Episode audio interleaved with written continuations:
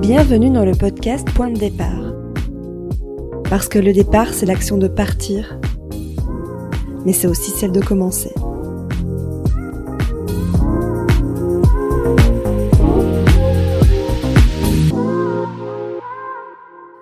Bonjour et bienvenue dans un nouvel épisode du podcast Point de départ. Aujourd'hui, un sujet bien spécial avec une invitée bien spéciale, la française la plus locale du Portugal.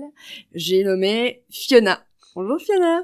Bonjour, merci de m'inviter. Alors aujourd'hui on va continuer de parler d'expatriation et on va aborder le thème de la musique, mais pas n'importe quelle musique. On va aborder donc le thème de la musique avec Fiona qui est fadista à Lisbonne. Alors à mon avis il y a pas mal d'auditeurs qui vont pas savoir ce que c'est d'être fadista et donc concrètement faire du fado. Si tu veux je te laisse expliquer euh, le principe du fado.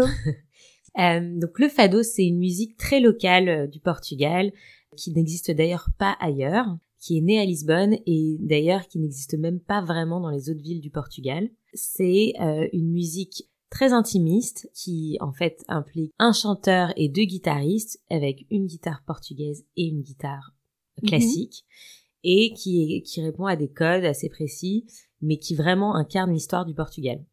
Top, merci pour l'explication. Donc pour les personnes qui vivent à Lisbonne, vous devez connaître ben, le fado. Et pour les personnes qui ont déjà visité Lisbonne, ça devait être dans les euh, top 5 attractions euh, à faire à Lisbonne. Donc c'est vraiment quelque chose qui est hyper ancré culturellement et du coup qui est vraiment pratiqué dans des cercles petits, assez intimistes et euh, qui est normalement, entre guillemets, réservé aux Portugais. Et toi, t'as réussi à intégrer euh, ce petit cercle. Tu veux nous raconter un petit peu comment ça s'est passé? Oui, avec plaisir. En fait, euh, le fado, j'ai découvert en 2018 quand je suis venue pour la première fois à Lisbonne. Euh, je suis tombée amoureuse de la ville, comme beaucoup, et euh, je suis allée dans un restaurant où ils chantaient du fado.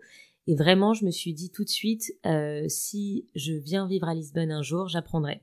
Et il se trouve que j'ai débarqué complètement par hasard en 2020, et j'avais toujours en tête ce défi. Euh, mais je comprenais très bien qu'on était quand même dans un univers réservé, comme on disait aux Portugais, très difficile d'accès, où tout le monde ne parle que portugais. Mhm. Donc, je suis arrivée, euh, une amie m'a amenée dans un bar de fado qui s'appelle Tasca do Chico, qui est dans Barrio Alto et qui est en fait le plus le bar le plus connu euh, du fado où Mhm. toutes les stars sont passées, qui est rempli de photos euh, de fadistas des plus connus et euh, qui m'a amenée et qui a dit au propriétaire elle veut chanter du fado et il lui a dit mais elle parle pas portugais donc quand elle parle portugais elle reviendra et puis euh, euh, bah, on verra et Mhm. elle elle m'a dit dans six mois euh, je te mets une, une not- une notification dans ton calendrier tu chanteras du fado Bah oui, justement, j'allais y venir euh, sur le sujet du fait que tu parlais pas portugais. Donc déjà, il y a cette... euh, En fait, il y a eu plein de barrières dans ton projet. De un, le fait que euh, bah, tu parles pas la langue. Ouais. De deux, le fait que ce soit... Je sais même pas comment le définir. Le fado, c'est c'est une institution en fait, et c'est pas un genre qui est exporté euh, comme euh, le rock and roll qui vient de je sais pas d'où, la, la musique country. Enfin, totalement c'est vraiment- c'est voué à rester au Portugal et Ouais. c'est voué à incarner vraiment euh, l'héritage portugais à part euh, à travers quelques euh, grands noms on pourra parler Amalia Rodriguez qui est la chanteuse de fado Mhm. qui a exporté un peu euh, l'héritage portugais. L'idée, c'était vraiment de, de, de préserver euh, ce, ce style musical pour Mhm. en fait préserver l'héritage, préserver la mémoire euh, portugaise. Et du coup, donc, t'es retourné dans cet endroit.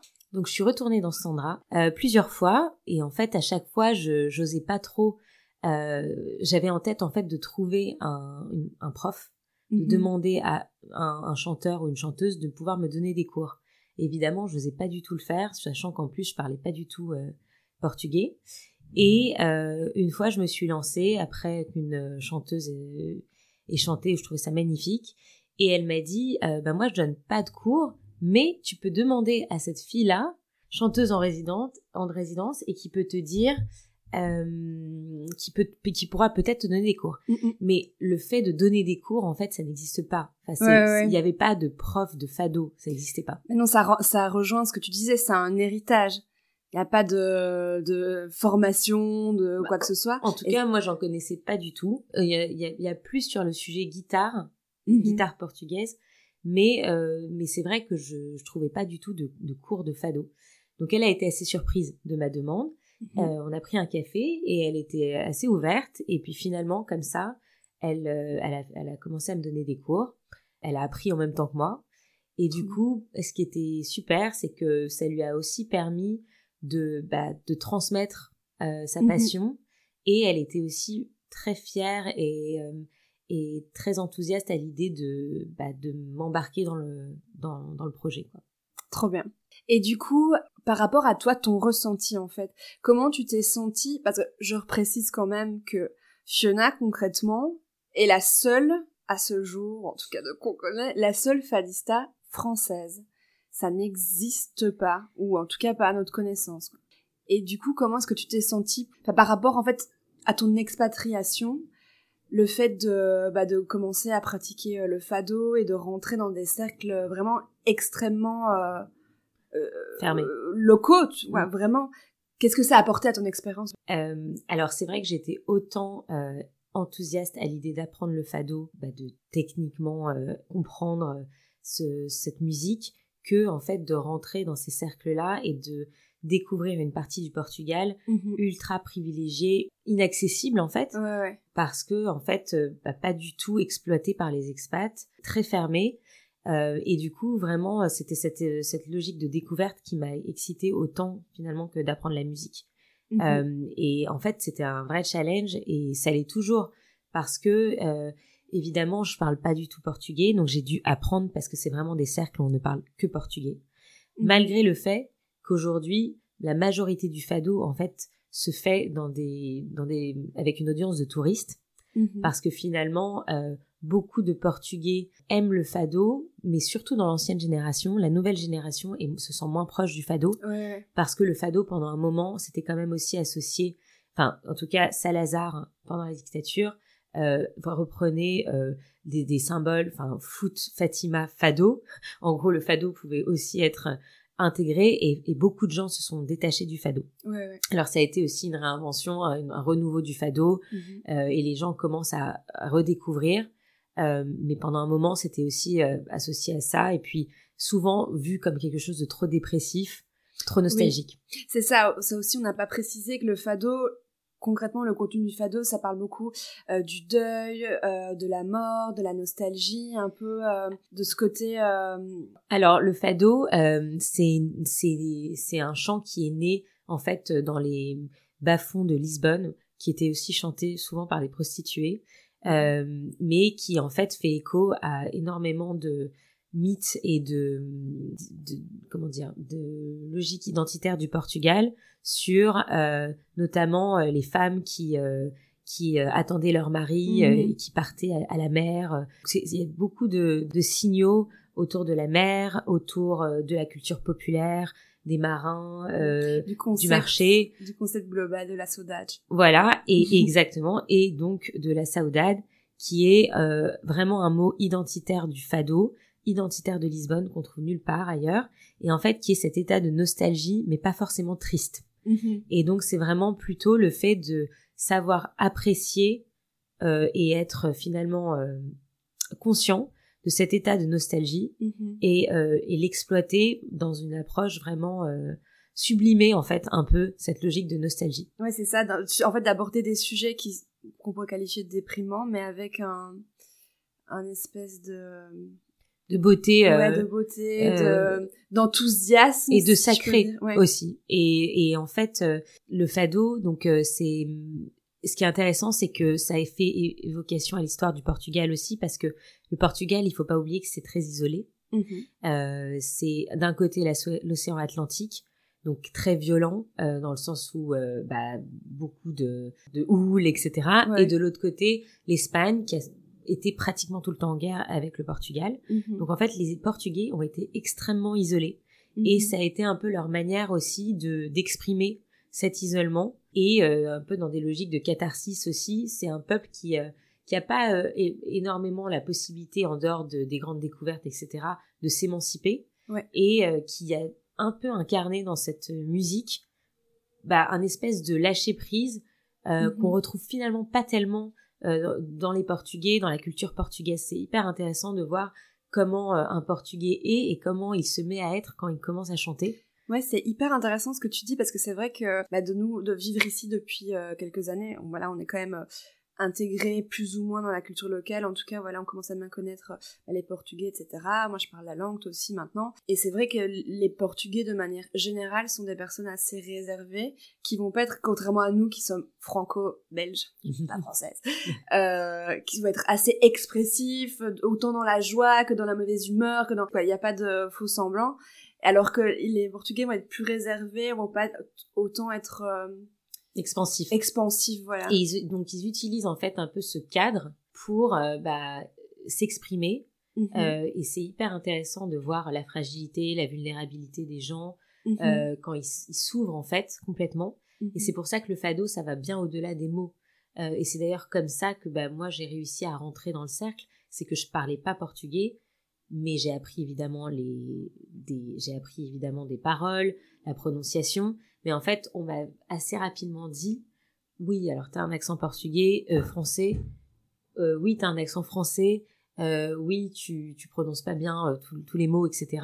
Mais tu as le fado Ouais, t'as l'énergie. tu as, tu transmets en tout cas ce sentiment, tu transmets cette authenticité et ça nous parle. Bah oui, c'est ça, parce qu'en fait, quand j'y pense, vous, vous avez déjà, euh, les personnes qui nous écoutaient, déjà fait un concert, euh, peu importe le concert, euh, un festival, quelque chose comme ça. Déjà, quand on a un concert, je veux dire, basique, même dans une soirée avec un DJ, dans une soirée techno, tu ressens la musique, tu ressens la personne, tu ressens l'énergie en mode qu'il a envie de, de, de faire partager. Ici, à repréciser, donc les clubs de fado, je sais pas si on dit comme ça, souvent c'est dans des restaurants. C'est des tout petits restaurants au Portugal tu ressens quand t'as une chanteuse de fado ou un chanteur de fado, tu ressens euh, vraiment le, ouais, l'énergie, les émotions, voilà, les, émotions. Mais en plus, c'est souvent dans des endroits super petits. Donc, euh, moi, j'ai déjà évidemment été voir des spectacles de fado et ça te prend euh, dans les tripes, quoi. Mais c'est surtout que c'est fait exprès, enfin tout est codifié pour Mhm. vraiment euh, ne pas entraver l'expérience euh, émotionnelle. C'est-à-dire que tu es dans une approche où tu as très peu de comment dire d'accessoirisation ou de bruit, on va dire, qui va entraver euh, l'émotion. Parce que finalement tu as deux guitaristes seulement, Mhm. la personne qui chante et on ferme les portes. Quand les gens chantent, on ferme les portes, on a des lumières tamisées, surtout c'est un silence sacré, c'est-à-dire que personne ne peut parler et personne euh, ne peut faire autre chose. C'est-à-dire Ouais. que vraiment, c'est intransigeant sur ça et c'est ce qui fait que la qualité d'écoute est incroyable et qu'il se passe vraiment quelque chose dans la salle et que les gens se sentent vraiment connectés. Dans la mise en scène, ça me fait un peu penser euh, à un spectacle de flamenco que j'avais été voir en Espagne. Dans ce truc côté tamisé, on est, souvent c'est dans un restaurant, donc tout le monde s'interrompt de manger, de boire, et il n'y a plus rien d'autre qui se passe à part euh, bah, la danseuse et euh, ou le chanteur et le guitariste. Souvent même, moi j'ai constaté, ça dépend les endroits, mais même dans certains endroits, tu t'applaudis même pas parce que c'est trop euh, bruyant et genre il y a des gens qui font voilà qui font des petits bruits euh, genre enfin qui acquiescent je sais pas comment euh, qui supportent le truc mais pas en mode euh, full d'applaudissements parce que c'est too much quoi Alors ça, dé- ça dépend des, des ambiances. Euh, c'est vrai qu'il faut savoir qu'il y a des maisons de fado qui sont Mhm. en fait la partie plus élitiste, plus sélective, où là, euh, c'est vraiment des, des restaurants, euh, enfin des maisons institutionnelles où ça va être que des chanteurs professionnels, euh, où les dîners sont euh, euh, beaucoup plus chers euh, et c'est vraiment, ça se veut l'expérience la plus élitiste. Mhm. Euh, et il y a des, des bars de fado, des tashkas, qui sont beaucoup plus centrés sur le partage, où là, les, les, les, gens peuvent demander à chanter sur place. Et en fait, c'est c'est souvent plusieurs fadistas qui vont chanter. Et, et là, les gens partagent plus et souvent même peuvent reprendre des chansons euh, pendant les, les moments instrumentaux, enfin les, les parties instrumentales. Et, euh, et, et moi, c'est c'est plus ces parties-là que je connais. C'est plus les Mhm. tashkas. Euh, et c'est comme ça, en fait, que j'ai réussi à, à être embarquée. Ouais. Parce que du coup, euh, ma prof m'a amenée, en fait, une fois avec elle pour... euh, où elle allait chanter, elle, et elle m'a fait répéter avec des guitaristes pour la première fois, après Mhm. quelques mois. Et au bout de cinq minutes, elle m'a dit, bon ben, allez, dans cinq minutes, t'es en haut et tu chantes. Mhm. Et du coup, elle m'a vraiment lancée dans le bain, Ah, complètement complètement. Euh, et et c'est ça qui est su- super, c'est que du coup, je me suis, j'ai très rapidement été embarquée et j'ai vraiment euh, appris à laisser aller, à me laisser aller et à et à faire confiance au mhm. process parce que évidemment, euh, euh, je suis arrivée dans des salles qui étaient remplies des petits bars remplis où elle me disait bah c'est bon tu chantes dans cinq minutes et j'ai fait des crises de panique. Ah mais j'imagine. Mais c'est ça qui est incroyable avec ton parcours et que c'est aussi pour ça que tu m'impressionnes, c'est que bah déjà ouais, te lancer dans un univers musical que tu connais pas, qui est hyper sacré, dans une langue que tu ne maîtrises pas, bah, pas autant, sachant que le portugais, pour ceux qui nous écoutent, euh, le portugais c'est vraiment pas une langue facile, surtout pour les accents, etc. Donc c'est vraiment compliqué. Faut faire vraiment preuve euh, d'un courage euh, incroyable. Bah c'est c'est vraiment une expérience pour moi à la fois entrepreneuriale et je pense que je l'ai vraiment pris comme un défi mm-hmm. aussi de vraiment comprendre, connaître la culture portugaise parce que c'est assez facile en fait quand même à Lisbonne de passer à côté. Parce que euh, les expats sont partout, il y a énormément de choses, de concepts, etc. Tout le monde parle français ou anglais, mm, donc c'est simple. Euh, et je l'ai vraiment pris comme un défi et euh, finalement un peu une, un voyage dans le sens où chaque, en fait, chaque rencontre ou chaque chanson, euh, chaque performance m'a permis de rencontrer de nouvelles personnes et d'acquérir de, de, plus en plus de confiance. Mais euh, ça a toujours été un défi. Pendant longtemps, euh, j'avais peur de quand je connaissais pas les guitaristes.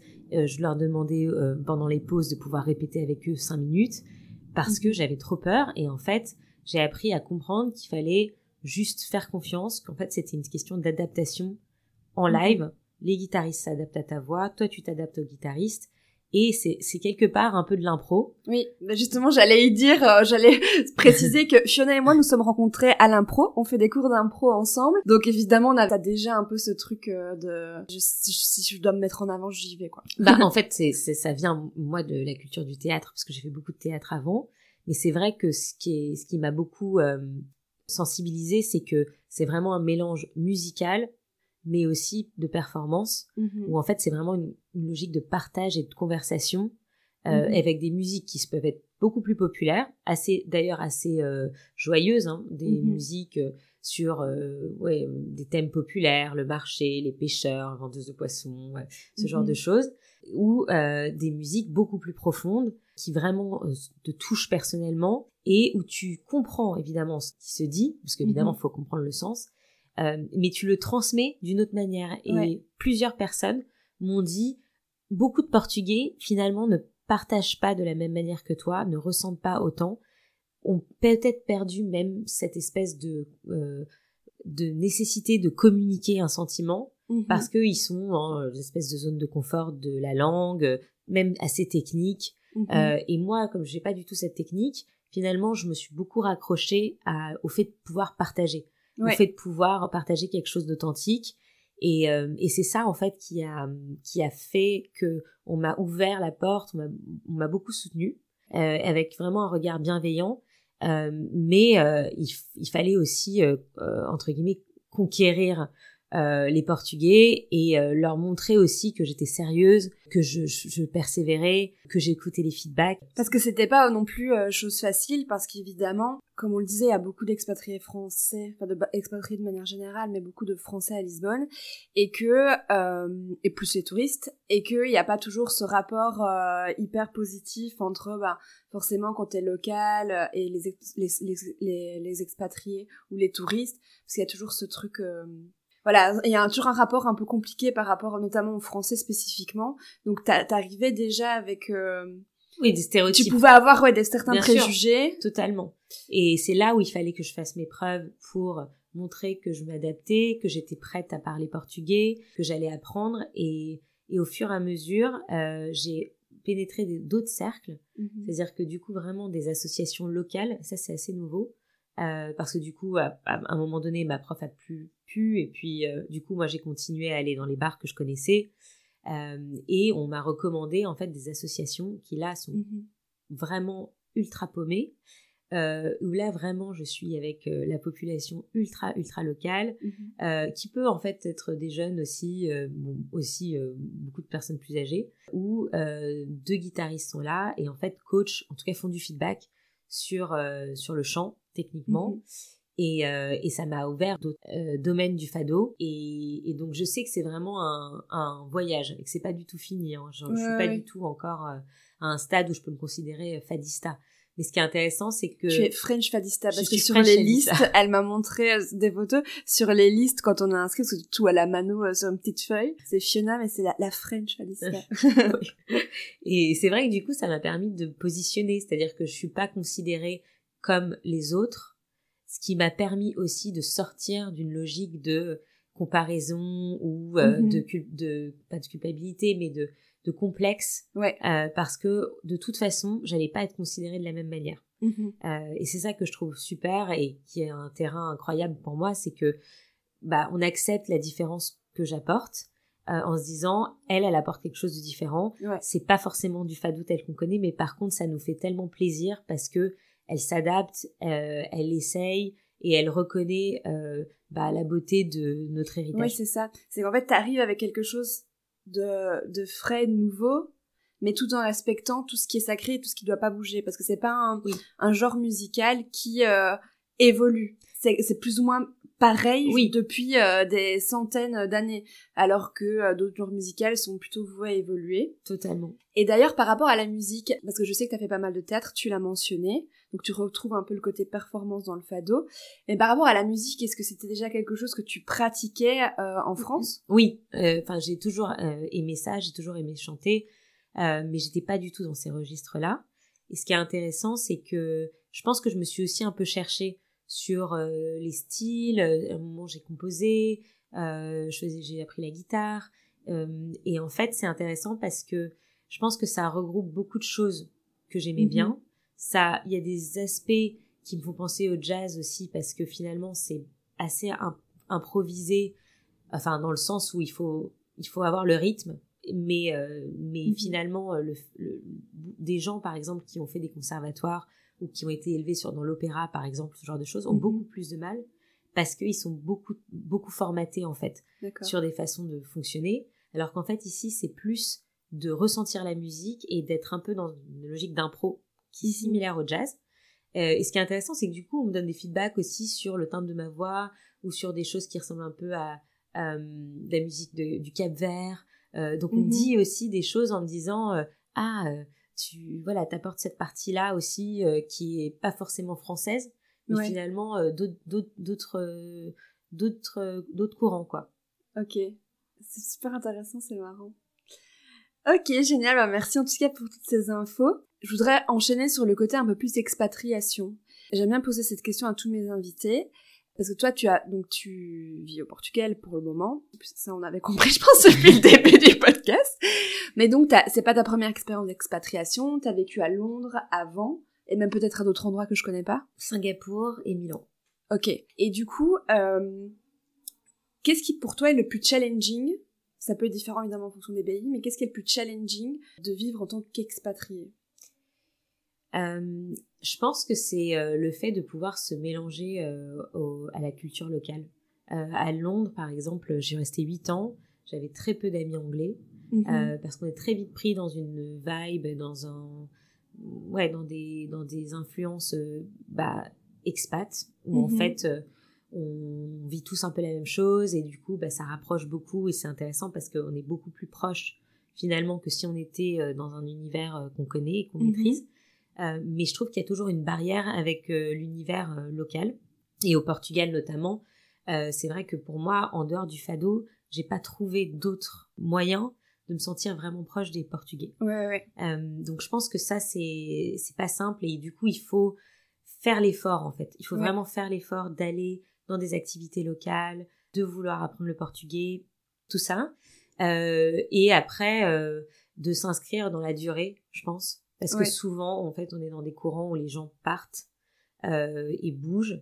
Et euh, Londres, c'est une plateforme. Lisbonne, c'est aussi, je pense, une plateforme, même si mhm. de plus en plus de gens s'inscrivent euh, dans la durée. Mais, mais du coup, je pense que ça, le fait de, de s'implanter, l'administration, enfin, le Portugal, ça reste quand même très old school sur plein de sujets. Il y a énormément de, de positifs mais il y a énormément de, de, choses qui sont qui sont bloquées dans le temps.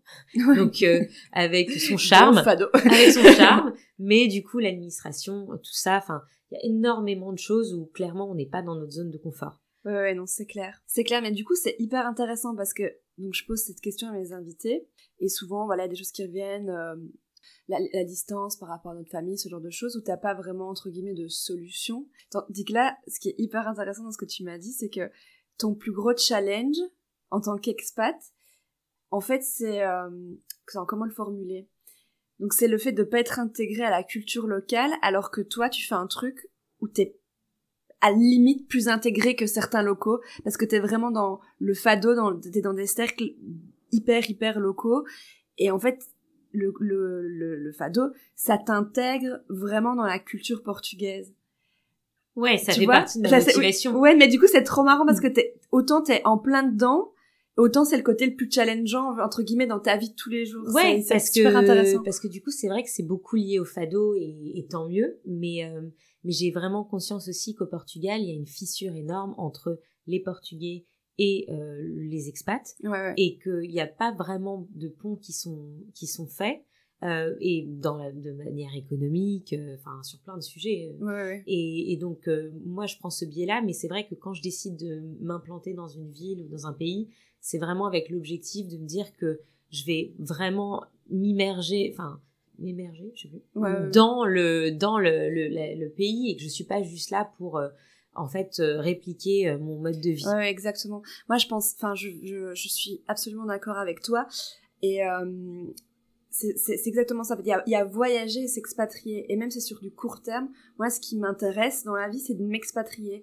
Par exemple, je me souviens quand j'étais en Australie, ben, genre, la, la ville que j'ai, enfin, donc j'ai adoré, mais que j'ai le, où je suis le moins restée, c'était Melbourne, parce que quand j'étais à Melbourne, j'ai l'impression d'être à Bruxelles, quoi. Je me sentais vraiment euh, chez moi. Mm. Et j'étais là, ok, c'est chouette, c'est une super ville, mais est-ce que j'ai envie de faire, en fait, littéralement, euh, traverser le monde pour me sentir comme chez moi. C'est ça. Et c'est pour ça que là, je je je m'apprête euh, quand l'épisode sera sorti, j'y serai déjà, je pense. Je m'apprête je m'apprête à vivre aller vivre au Canada que quelques mois, mais je ne vais pas euh, partir avec un backpack et faire euh, tout le tour. Bon, après je bosse en même temps, donc forcément c'est plus compliqué. Mais là, je veux vraiment avoir un endroit où je reste plusieurs mois pour comprendre la culture locale, comment ça se passe, les gens, etc. Et s'imprégner, c'est vraiment le, Et je pense qu'il y a plusieurs points d'entrée. Euh, mais euh, en fait, il faut en trouver un. Et moi, par exemple, là, avec le fado, bah, ça m'a ouvert aussi à beaucoup plus euh, m'intéresser à la culture portugaise de mhm. façon générale et même aux, aux, Portugais en France qui ont mhm. donc beaucoup émigré dans les années 80 et c'est une population qu'on finalement qu'on connaît assez mal en France qu'on apprécie mais qui a été quand même assez marginalisée enfin ça n'a pas été tellement valorisé et en fait, du coup, j'ai commencé à m'intéresser beaucoup à ça et à voir aussi comment les Portugais ont vécu leur expérience en France, par exemple.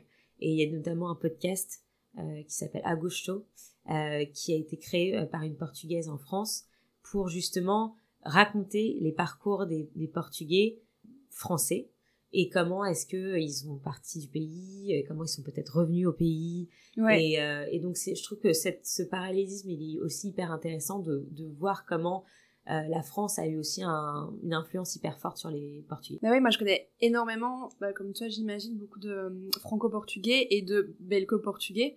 Alors deux de mes meilleurs amis, euh, Rachel et Kata, si vous écoutez mon podcast, j'espère, qui ont euh, donc Kata sa maman qui est portugaise et Rachel aussi en fait. Du coup, maintenant que moi j'ai vécu, enfin que je vis là, j'ai vécu au Portugal, il y a plein de choses que je comprends mieux, etc. Leur façon de fonctionner, leur rapport par rapport à leur famille, euh, des petites choses, même juste de, de la bouffe, quoi, genre des, des, des, petites choses comme ça. Et je suis hyper contente d'avoir euh, cette expérience. Au début, j'étais un peu euh, frustrée parce que, genre, bah, j'étais déjà là depuis un moment, mais je parlais pas euh, portugais, mais maintenant, genre kata, quand j'envoie des petits mots, j'envoie en portugais, voilà, et j'essaie de parler aussi un petit peu euh, pendant les moments de confinement avec Rachel en portugais, ça va pas donné grand chose, mais voilà. Mm. Et en fait, je suis contente de connaître cette partie. Quoi. Il faut s'y intéresser parce que c'est quand même pas une, un peuple, euh, une culture de la valorisation.